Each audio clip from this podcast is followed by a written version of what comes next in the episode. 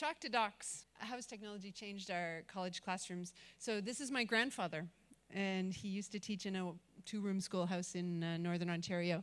And, uh, you know, that's not that long ago, about 100, 100 years, not even, 80 years. Uh, to think about how much our world has changed, how much our classrooms have changed in a couple generations, what his reality would have been like is so different from mine. Um, so yeah, how has technology changed the way we learn together in CEGEP Classroom? Um, so my first, I didn't pick the topic, actually. I got asked to be the conference, uh, to give a conference for the AQPC, and they said, okay, but somebody gives us this topic. I don't know if it's the government or who. And she said, it's pédagogie numérique. I was like, great, I'll do it. What's pédagogie numérique? so uh, that's my first little beehive. Um, you're going to talk to the person beside you or the people beside you if you're three, and you're going to uh, give a definition of numérique. So I'm going to call you back again. That's just a little short thought. Um, so the first thing I did was I looked it up. And, you know, the great way to look something up is to type it into Google. see what you get.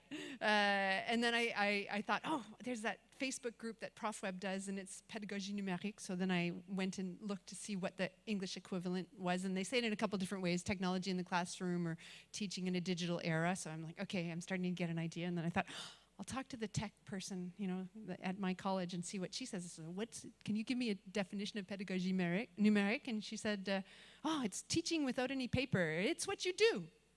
Like, yes, okay, I know about this. Um, so yeah, using all those technologies and things. So I was like, okay, I can do this.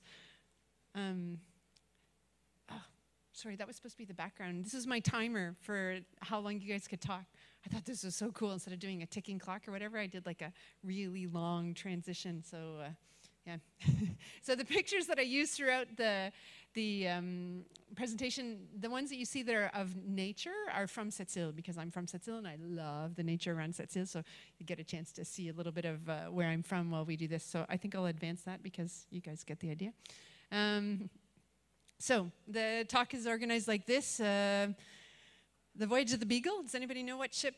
Who who who shipped the Beagle? Yeah, Darwin. Good, you're good. Uh, technologies in, that I use in my classroom. Uh, three impacts of digital technology that I kind of grouped them together. Uh, a few more examples, and then we're going to talk as a group about pros and cons of technology because it's not all rosy. There's a lot of problems with technology, and as teachers, I think we're aware of that. I think there's huge potential, but you also want to think about what are we losing. Um, so without further ado, we'll start this. So, The Voyage of the Beagle. I, I really like the story of Darwin. Uh, he, he uh, when he was pretty young, like 25 or something, he got a chance to go on a, a ship, the Beagle, and he traveled around and uh, looked at a bunch of islands, mostly the Galapagos Islands. And each island that he looked at, he saw new stuff, and he kept sort of storing away the information and, and thinking about it. And uh, he went other places besides the Galapagos, but finally he went back home after a few years, and then he hung out in his farm or whatever, growing his garden, talking to people, doing things in the scientific community. But he sort of sat on his ideas for like 20 years before he made this amazing synthesis and thought, okay, this is how you put it all together. And he kind of changed the way we thought about things. He really changed science. So I have a dream. And my dream is uh, to be the Darwin of education. Okay, I know it's a crazy dream and not very realistic, but uh, if I could, if I could just find some way to put this all together, the experiences that I've had, especially young, and, and as I've you know taught for so many years, into some sort of way, condensed package, some synthesis that would help new teachers or teachers who teach more transition, tra the transmission model, the more traditional way, to sort of go, oh, now I get it. This is what I need to do. So I'm going to take you on a little voyage with me of my Darwinian, my voyage of the Beagle, my islands that I went to. There are seven of them because I'm from seven islands. Uh, so just quick quiz. Uh, anybody know? There's two industries you can see there at the top. Anybody know what they are? Anybody know anything about uh, Sept-Îles? it's not really important, but uh, yeah, that's, wait. Uh, no. Uh, the one on this side is aluminum, and the one on the other side is uh, iron, you know, the mine, the material comes up down from the north on the train and goes out there onto the boats. Um, where the little suite of Google Docs is that you can see by the little boxes, that's where I live. and uh, I don't know if you can really see where it is, but it's like right on the edge of the forest. So I go out my back door and I can go skiing. It's a fabulous place to live. Um, and there's not really seven islands, just this is an aside too. Um, it looks, you know, count them, there's only six. uh, when Jacques Cartier went by, he thought that thing there where Alouette is was an island. It's not. so then uh, one of the mayors said, Oh, what are we going to do about this? And he called that little group of rocks an island. so, okay. So, first island. And uh, there's a test at the end, just letting you know. uh, so, you, you need to remember the, the uh, words. Not the, not the first island, not, not how I learned it, but this word. So, interdisciplinarity. Because I tested this with my colleague who were sharing a room, so I went through this last night, and she uh, remembered every place that I learned the things, but she didn't remember any of the words. So I'm like, teaching outcome totally doesn't match with the learning outcome. so I'm hoping you guys uh, are able to do this. So, oops. Need to go back. Uh, so first, no, so I'm missing something. There should be a, oh no, maybe that's there.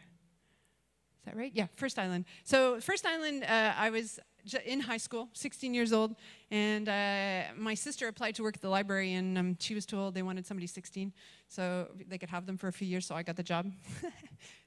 Poor sister. Uh, anyway, and uh, they let me uh, run the summer program, and because I was young, I thought I could do anything. So I was like, oh, I'm gonna make it like so cool. So I read all these books about yoga for children and science experiments and theater, uh, cooperative games, and I put all this stuff together and I ran this fabulous program. We, we uh, got refrigerator boxes from a local store and built a castle in a forest and read books, and the kids loved it. And so, my first experience working with, with kids and with learning was completely interdisciplinary. So that really set the stage for me to really not think about separating things out, but really uh, some sort of holistic experience. So that was my first island. What was the word? Good. Uh, so the second island uh, is aesthetics. So I uh, move away from my small town in southern Ontario, Leamington, tomato capital of Canada, um, where Heinz was, in case somebody. Uh, and uh, I go to Toronto to go to university, and I write a letter to York University, and I, am 18, the same age as our CEGEP students, and I say, I want to go into fine art studies, where, where I can study art, photography, theater, dance, uh, everything. I don't want to just specialize in anything. And I want to do that because I want to teach and I want to use the arts to teach, to try and reach people that don't react as well to sort of the traditional read this, write about it. I was 18, like that's pretty cool. I still have that letter. Like I, you know, I really wanted them to have that sense of, you know, anyway. So this is actually a school where I taught uh, in Maine. We're going to see a couple pictures because uh, I just happen to have more pictures from there. But you know, so I've been doing that, and I've been doing that. I taught at the elementary level for about 10 years before I moved to the CEGEP level, where I've been teaching for 24 years at the CEGEP level. Um, and I build aesthetics into my class. We do we do creative, uh, artistic projects uh, in both my humanities and my literature class classes. So, second island, anybody remember? aesthetics good. So third island, uh, integration uh, and universal design. So at York, I was in fine arts studies, but I hung around with a bunch of kids who were in the teaching program, and they started a Saturday program where they had typical kids and they integrated kids with multiple disabilities into that group. So it was like a regular Saturday program, but you had a kid who couldn't hear and another kid who was in a wheelchair and so on. And then they started a summer program like that, and I got involved with that program, and I did that for several summers. So I was working with, in situations where we had a typical group of kids, but integrated into that group, we had kids with multiple developmental disabilities. And so right from the start, I had these ideas about normalization, Wolf's, Wolfensberger, you know, this is back in the 90s.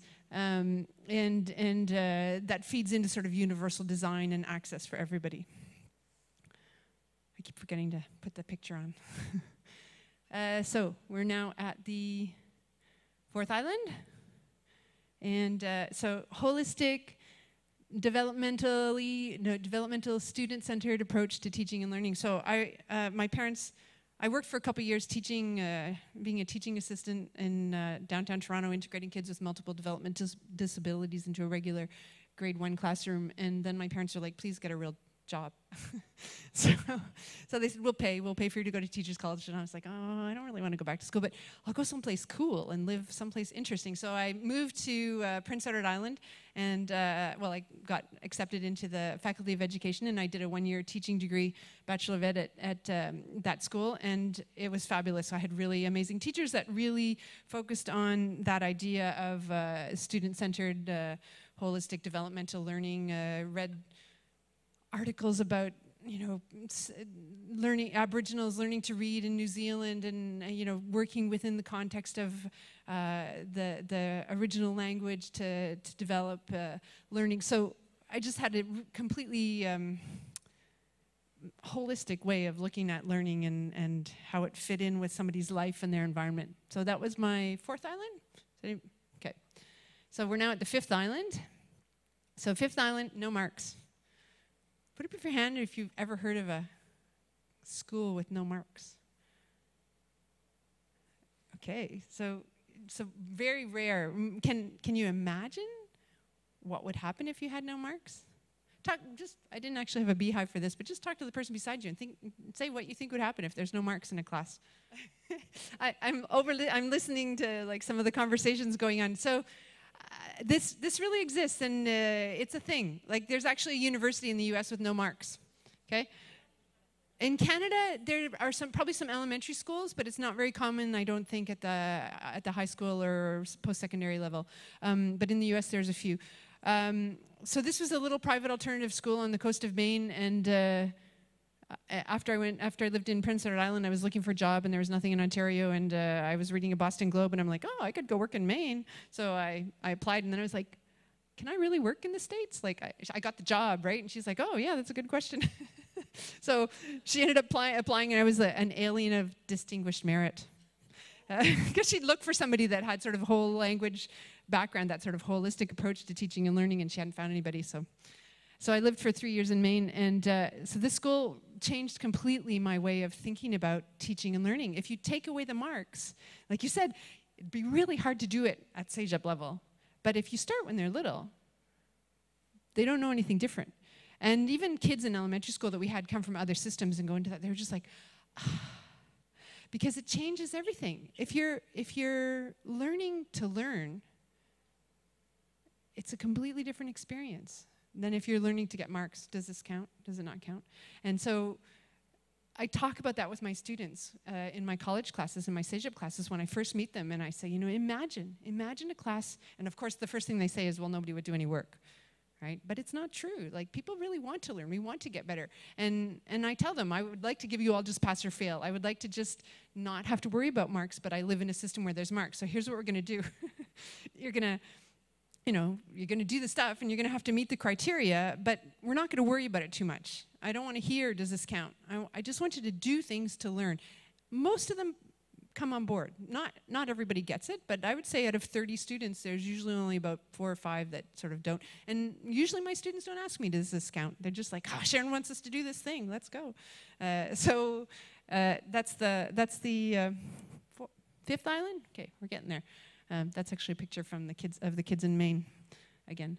Uh, okay, so Six Island, uh, learning disabilities. So after I lived in Maine for three years, I moved back to Southern Ontario and I, I taught in the elementary school system for five years. And I was a teacher of students with specific learning disabilities. So these are kids that have the, the scores that go like this on their tests, right? So they're really good at something and really bad at something else. So they know it's not an overall um, you know, intellectual deficit, there's really some skills that they have trouble with. So these kids have really low self-esteem, right? They, um, they think they're stupid and uh, will never get anything right, and uh, most of their school experience is confirming that. So, uh, as a as a as a teacher, my job was a lot about just trying to get them to see what they were good at, and uh, and uh, I also took courses about learning disabilities, so that made me, you know, certified, and that also helps in my teaching now too. Um, so uh, this is this is something I did. These are the real kids that I taught the first year I was there, and it was around Halloween, and I was doing chess with them because chess is really good for math and thinking and critical thinking and thinking, planning a few steps ahead. So we made a giant chess set uh, out of plasticine, and like it was all themed for Halloween because it was a bunch of guys, and uh, they thought that was cool. Like the pawns were ghosts, and the you know, castles and the witch and wizard. And anyway, it was really cool. And they got their picture in the local newspaper. And uh, I just, when I was looking for that picture to do this talk, I, I found it in my uh, photo album. Beside it, there was this newspaper clipping from the same time. And uh, huh, I don't think I can read that from here. hmm. If I come down. Uh. So I just think it's interesting because it says, uh, the director of the Board of Education worries about the future impact of the so called information age. If we were once ignorant because we had too little information, we face the possibility of being overwhelmed by too much data.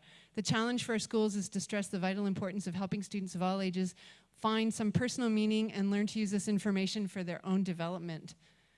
And I'm going to show you what year that was made. so that was, anybody have a guess? 1990, right? So that's the same issue that we're dealing with right now, right? And, and that was already 30 years ago. Um, it's just kind of cool. So we're there. And notice I didn't put Seventh Island, I put Seven Islands, because that's where I'm from. so uh, there's the Seven Islands again. And uh, instead of that little weird thing of rocks that's not really an island, I'm counting the Seventh Island as uh, my college where I've been teaching for for uh, 24 years and all the things that I learned there, including um, the I did my master's in teaching at the college level with University, University of Sherbrooke's uh, master teacher program. And I learned so much. And one of the big pieces, I mean, I, I just learned so much. You can't fit it into a talk like this. It's, you know, five years of, of learning about pedagogy and working with kids the, our, the age of our students. But one of the big pieces was research. As teachers, we can't just. I went to SALTISE last week, and uh, the opening speaker started with the, the quote, and it wasn't his, he'd borrowed it, so I'll borrow it too. The plural of anecdote is not data, it's anecdotes. it's a really good quote. Um, so, yeah, you really need data. If you, and, and if you're going to change your teaching practices, look at what people are saying works. And like he was giving us those graphs this morning about active learning and how, what a difference it makes. So let's base our teaching on what the research is showing. And one of the difficulties in the teaching profession is to find that that Venn diagram where research and teaching overlaps because researchers research and teachers teach and it's pretty rare they get a chance to get together. So activities like the AQPC or SALTISE uh, are moments when we can see what's been going on in the research too, and then go back to our classrooms and uh, apply that. So I think there's a picture of, oh yeah, it said research. So th that's, I just like, uh, when you're stuck between a rock and a hard place, use research. that's me uh, right beside my cottage. And the, since this is my last one, uh, Seventh Island, that's my cottage. So I look out, that's the snow in front of my cottage. It's a beach in the summer, but there's like two meters of snow there. Um, and I, am looking out at the ocean, right? It's the St. Lawrence, but it's wide enough there that it's really, we have tides and, and whales. Like I hear whales and I see whales from my cottage. Like, so, you know, Seven Islands is a pretty awesome place to live. Pretty pla- good place to end up my, my journey. So that was my metaphorical voyage on the SS Beagle. And then, you know, I, I uh, yeah, tried to do my hypothesis about what you know you know his moment when he thought about uh, evolution what's my moment to think about what is teaching how do we how do we take all of these things and make a picture make some sort of diagram make some sort of metaphor to help us think about the way we teach that's not that transmission model that we've heard so often um, and unfortunately, I thought, oh, this will be the catalyst. I'll come and I'll do this talk and I'll think of something. I have two months. Nothing, sorry. so I'm going to use your brains. You're going to help me. Uh, all these teachers collected. So, but before we do that, um, I'm going to just talk a little bit about the technologies that, that I use in my classroom because here's, here's the wrap up of the voyage of the Beagle or Sharon's voyage of the Beagle. I'm a believer in the power of creativity as a catalyst for learning, practicing inclusivity, thinking holistically, and working towards developing skills incrementally, comfortable with non traditional ways of thinking about assessment, and ready to adapt learning opportunities for students who are struggling. So now we get to the techno-pedagogical part. Technology opens up possibilities to help me do all of these things. So technology in my classroom. So um, like everybody, I use the basic tools. Put up your hand if you use Omnivox, Mio, you know. Yeah, we do that. Probably, I don't know, does anybody else send Mios like evenings and weekends? Yeah, yeah, yeah. Uh, and I mean, some people are like, no, don't do that. And then I'm like, but, you know, I don't mind doing it. And it's often the teachable moment, right? That's when the kid is stuck and they really just need a little bit of help to push them forward. So technology lets us extend our classroom that we couldn't have done. Like they you know, were going to come knocking on my door, you know, uh, 10 years ago before that existed. Um, I use uh, Oh yeah, I don't, I can't remember if I talk about that. I also use uh, video conferencing tools because I have students from Thetford Mines that take my English course. So I'm often on camera like this, so that helps I get comfortable with it, but so do the students. Um, so I use Skype or Zoom or some sort of video conferencing. Um, so teaching my classroom, this is gonna be another, uh, so not only what I do, but why and how, and uh, three big impacts. So Google Drive, put up your hand if you use Google, Google Drive, Google Drive. Okay, uh, so a fair amount of people, good. Uh, I love it. My boss wanted to change my name to Sharon Google Coyle. um, so yeah. Uh, whoops. Nope, I'm doing the laser instead of the, okay. So three ways that uh, technology changed my classroom. It, it extends the boundaries in time and place. Uh, so the virtual team teaching, I'm not going to go into that because it's a whole different workshop, but uh, I've been doing that for 10 years, and so my students can talk with students from Vanier or someplace else um, and uh, learn about each other and about themselves in the process. Uh, just to give you an example of how we do it, uh, often I create a Google Drive doc and they see their name, so they click on their group, and that's a link to the instructions for their specific group, and then they're working on that paper with a mixed group, some from Vanier and some from Sept-Îles, so they're really reading and writing. And often we make that little uh, table with their pictures and their names underneath, and then they have to write underneath their names so the kids can see who they're talking to. It helps create social presence, one of the really important things when you're trying to do some sort of meaningful distance dialogue. So uh, if you want to know more about that, buy my book. it's available by CCDMD. It's at the table out there. Uh, okay. Uh, so the second thing of the three, it changes student interaction. Um, what does that say? Shared workspaces. Yeah, that's it. So Google Drive is a fabulous shared workspace. Um, some stuff is just for me as a teacher, and then for each of my classes, I create a folder for the students, and they're all in there right from the beginning of the year, and I put stuff in. Often we work on, uh, sometimes there's instructions, like this is an instruction sheet. Uh, everybody had to sign up for the poem that they wanted to do. Um, we do a lot of annotating in my literature classes, and so I model how to how to annotate, highlight, and annotate. Um, so we actually, I actually read the short work aloud in class. We're all in a computer. They're all typing comments on the side, selecting things, and because they know how to read, but they don't necessarily know how to read critically, and that's a skill I think we can scaffold a bit, and then you help them. And now often they'll say to me, oh, "When you read it, I understand it." You know, so and I'm not doing anything different except for maybe stopping and explaining words that I know, but they've never encountered those words. They haven't, you know, for whatever reasons, it's something that's older or uh, more complex. So that's a really cool thing to do with Google Drive.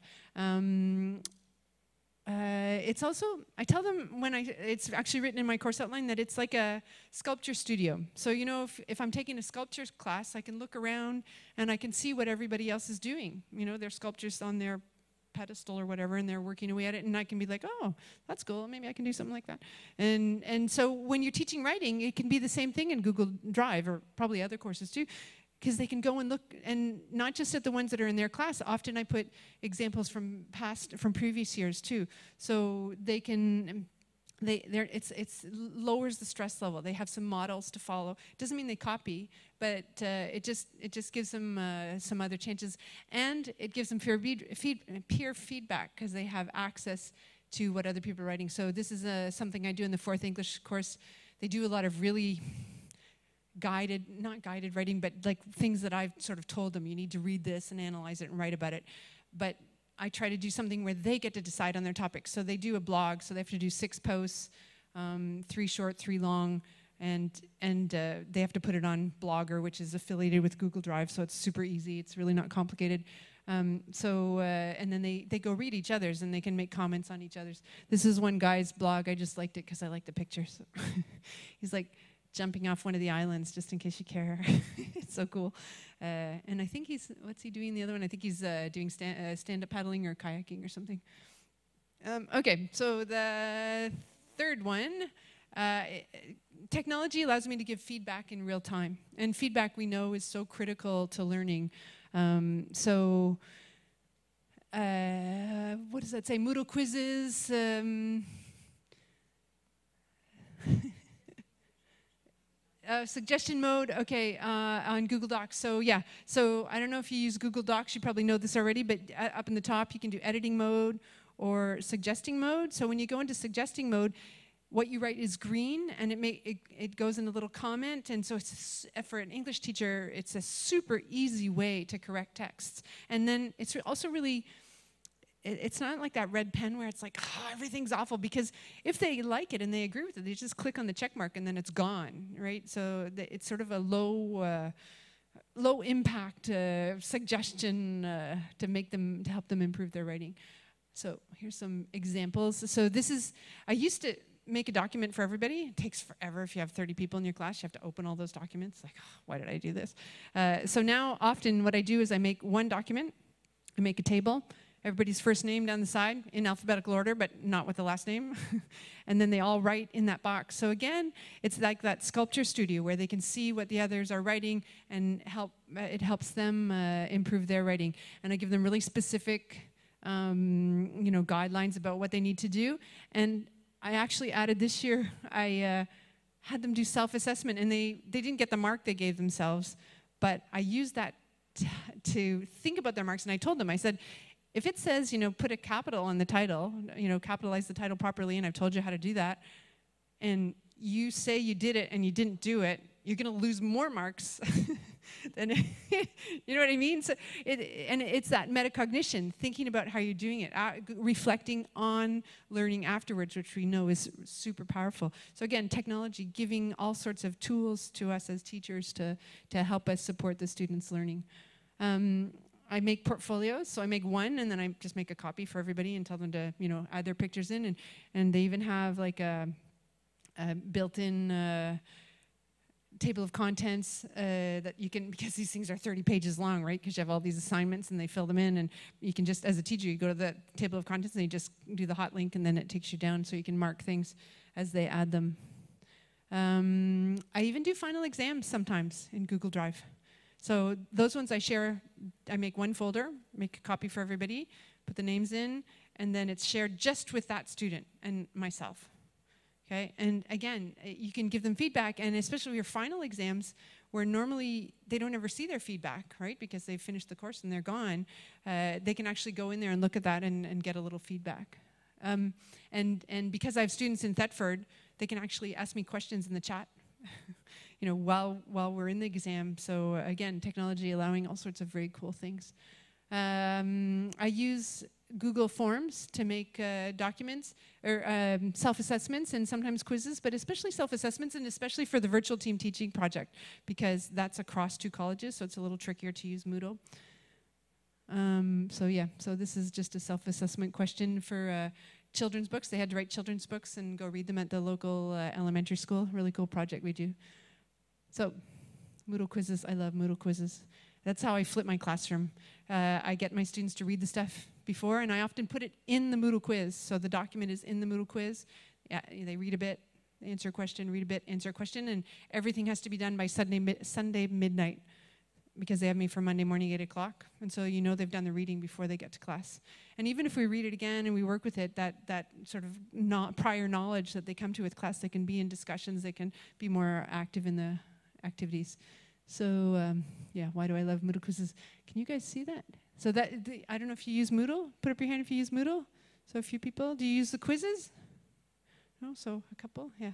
Um, so you just click on the quiz and. Uh, I don't know, can you guys see that? Can you answer any of those? What does the first one say? John Wayne. So what letter is John Wayne? H, yeah, exactly. Uh, Bonhomme Carnaval.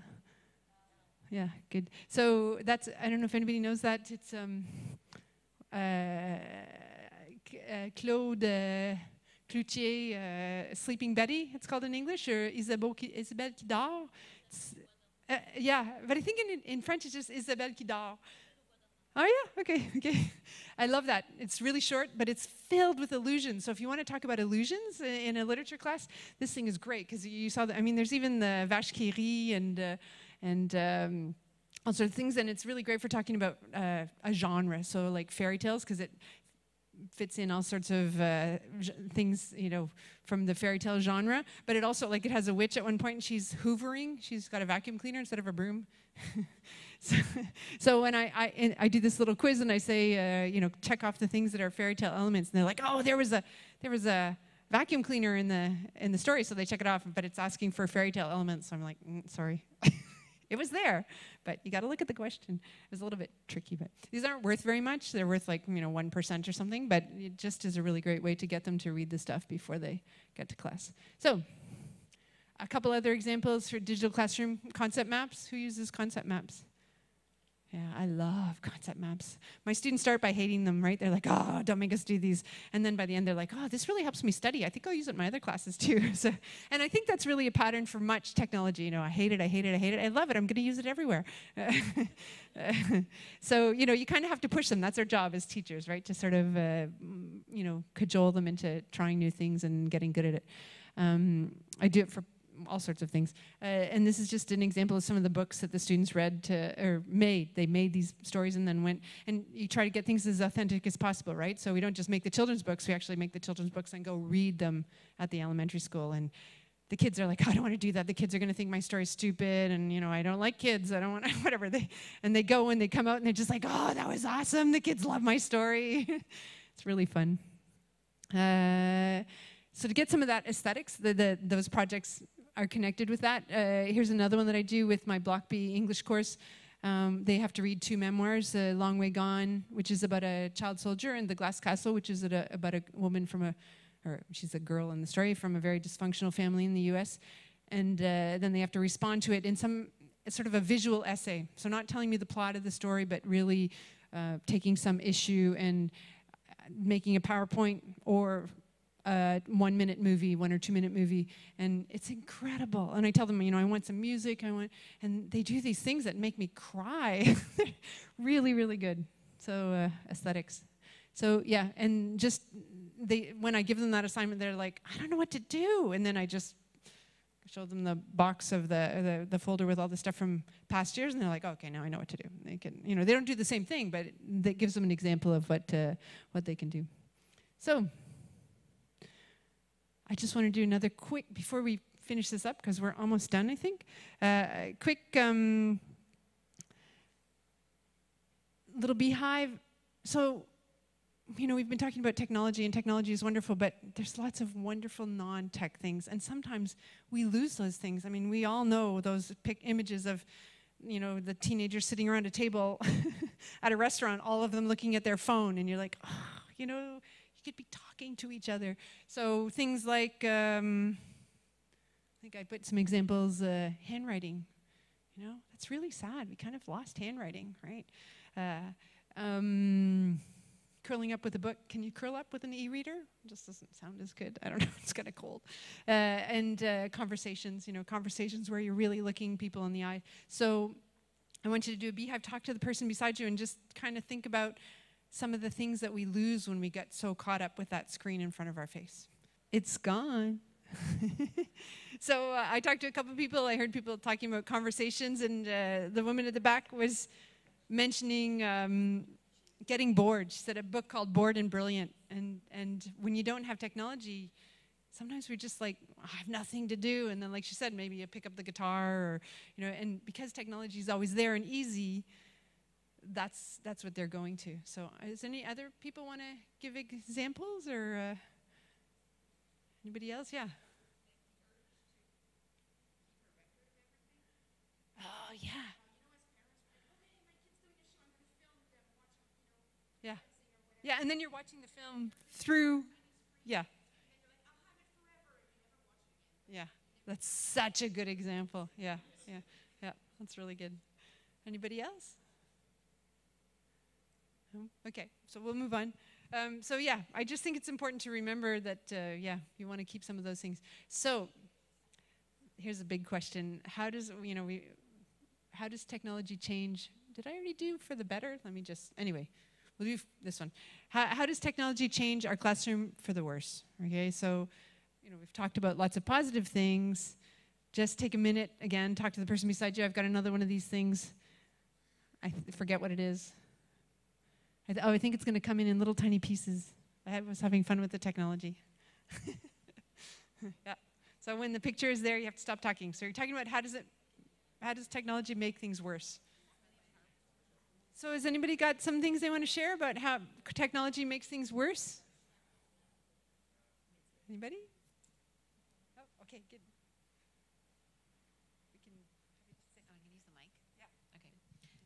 So I think, uh, should I look at you or them or, okay. So I think it's distract, I think students use their phones a lot.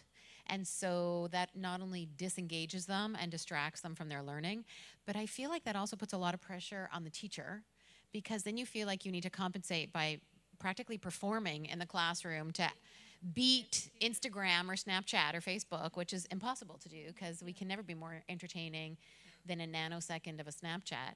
So I think it's bad on both fronts. You know, they're disengaged, and then you feel all this pressure to be better than anything they could possibly find on social media. Yeah, yeah, we're not, we're not following or.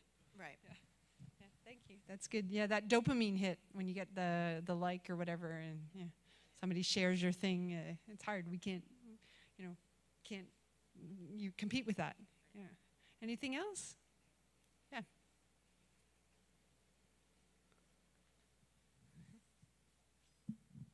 Um, so I guess I'm, I may be old-fashioned, but like the loss of, let's say I'm listening to a lecture and I take notes, I have to process the information, put it into my own words, and now I feel they don't do this. They're like, oh, I'm going to get the PowerPoint later. So they're losing that initial uh, understanding, like that process. I feel. I, I, maybe it's just me. I'm old-fashioned. Probably is something going on in your brain when you're writing that's different than just you know. Yeah, yeah that's really good. Yeah. Thanks. So it's not all perfect, right? uh, technology offers us lots of things, but it's a, a bit of a double-edged sword, and I, I, don't think we have any choice but to sort of figure out a way of navigating that. I think we're almost done. So yeah, here's the sum up: seven islands. Anybody remember them? Oh, you write them down? right? Take notes. Interdisciplinary, aesthetics uh, yeah, universal design, integration, holistic, developmental, student centered. No marks. That's my favorite. Learning disabilities, research. Good. You guys are good. Yeah, you're, you're good. Um, so yeah, there's those seven islands again. You didn't even need them as a as a prompt, and there's the seven things. Um, so, what does my dream teaching look like? So, and how do we get there? Because, you know, um, so again, like I said, I didn't think of a metaphor. I, will tell you some metaphors that I thought of. Uh, the ones that we often hear, you know, the old fashioned transmission model is like a, a pitcher or a glass with a pitcher and you're pouring knowledge into the kid's head, right? You open the head and pour the knowledge in. Um, we know that one doesn't work very well. Coach is really good. Orchestra conductor is really good. Gardener is another good, cool metaphor. But I just wanted to take it even farther. And, uh, you know, I was thinking often you do a metaphor with something you know. So I was thinking, okay, I was flying out of the out of Sept-Îles and I'm looking down at the forest and there's all these paths and I'm like, okay, is there something with the forest and pathways? No, I couldn't think of anything. I was thinking, okay, tides. You know, tides like they wash in and then they wash out and they sort of change everything. Can you know is what happens in my class. And, and then I was thinking about. Um, barnacles. Did you guys ever look at barnacles up close? They're so cool. They stick to the rocks and they've got these feather tongues that go like they like sweep in stuff. And i'm thinking students are kind of like that you know? Like we're like that it's the ocean of information around them. And then they're just like selecting some stuff. And but then i couldn't figure out where the teacher came in there. I don't know what we were like a, a squid that goes by. I don't know. I don't know. That's as far as i got yeah that's right. You need to guide the stuff so that the feather can yeah that, that okay so we're like the the the current yeah the teacher is like the current i like that. Um, yeah so something about being immersed in surrounded by connected to the possibility of receiving. I thought about 3d chess somehow i don't know. Um, so yeah i didn't i didn't i didn't come up with a metaphor. So i thought you know i've got all this pedagogical brain power here. So i'm going to make you guys how much time do we have let me just look at my uh, we still have 10 minutes before the question period starts, so I'm going to give you a fair amount of time. I, if you guys are still talking, I'll, I'll put this twice because I've got another one of these things. This one's really cool that whooshes up. Um, so you're trying to come up with a metaphor, okay, for teaching and learning that fits in this sort of idea of a sea of information and interaction that's not really teacher centered. It's not even necessarily student student centered. It's I mean it is student centered, but it's sort of an environment. I, I don't know. Anyway, maybe you won't think of anything, but let, let's try. Like, what do we got to lose? So, uh, do, I'm going to get some people to share their ideas, okay? So, do you want to start? Tu peux parler en français. and then I can translate. But, uh, yeah. Okay, I'll try to do it in English. Okay, um, well, I had this idea of a hourglass. Cendre Sablier? Sablier, hourglass. Uh, because we're talking about teaching, sometimes it, you give a lot, but you receive a lot, and sometimes you feel it's like you're drained. You, you, you get out of the classroom, you're like, oh my God, I'm so exhausted. But then you come back and you see the results, and you're full. And wh- what you what you give to them, they, they receive it, and they give you stuff too that makes you research research and, and, it's always it's it's never finished you can al always flip it so but it's it's start. I don't know. It's yeah. it's an idea. Do you want to talk about your garden idea? Ah ben oui, je vais aller en, je vais aller en français moi par contre. Euh, euh, J'ai juste l'idée de, pour moi, ce qui est important, c'est euh, autoriser les étudiants à faire des erreurs parce que souvent ils sont terrifiés de faire des erreurs puis c'est ce qui les empêche d'apprendre. Donc j'avais l'idée de aller dans le gardiennage, mais pas, pardon, garden, mais de jardinage, beau lapsus, mais de, ça en dit beaucoup, mais juste de mettre des, des, structures, des bases, et après ça, de laisser les choses aller. Puis, euh, c'est pas parce qu'on met un, un, soutien à une plante qu'elle en a besoin, elle peut aller dans une autre direction. Elle peut donc vraiment juste de mettre des bases, puis regarder de loin pour voir qu'il n'y a personne qui meurt, mais après ça, les laisser euh, aller dans leur direction. Thanks. So, did everybody catch that, or do I need to do an English translation? You guys are good? Okay. Okay, very cool. Somebody else have one? Okay. Good.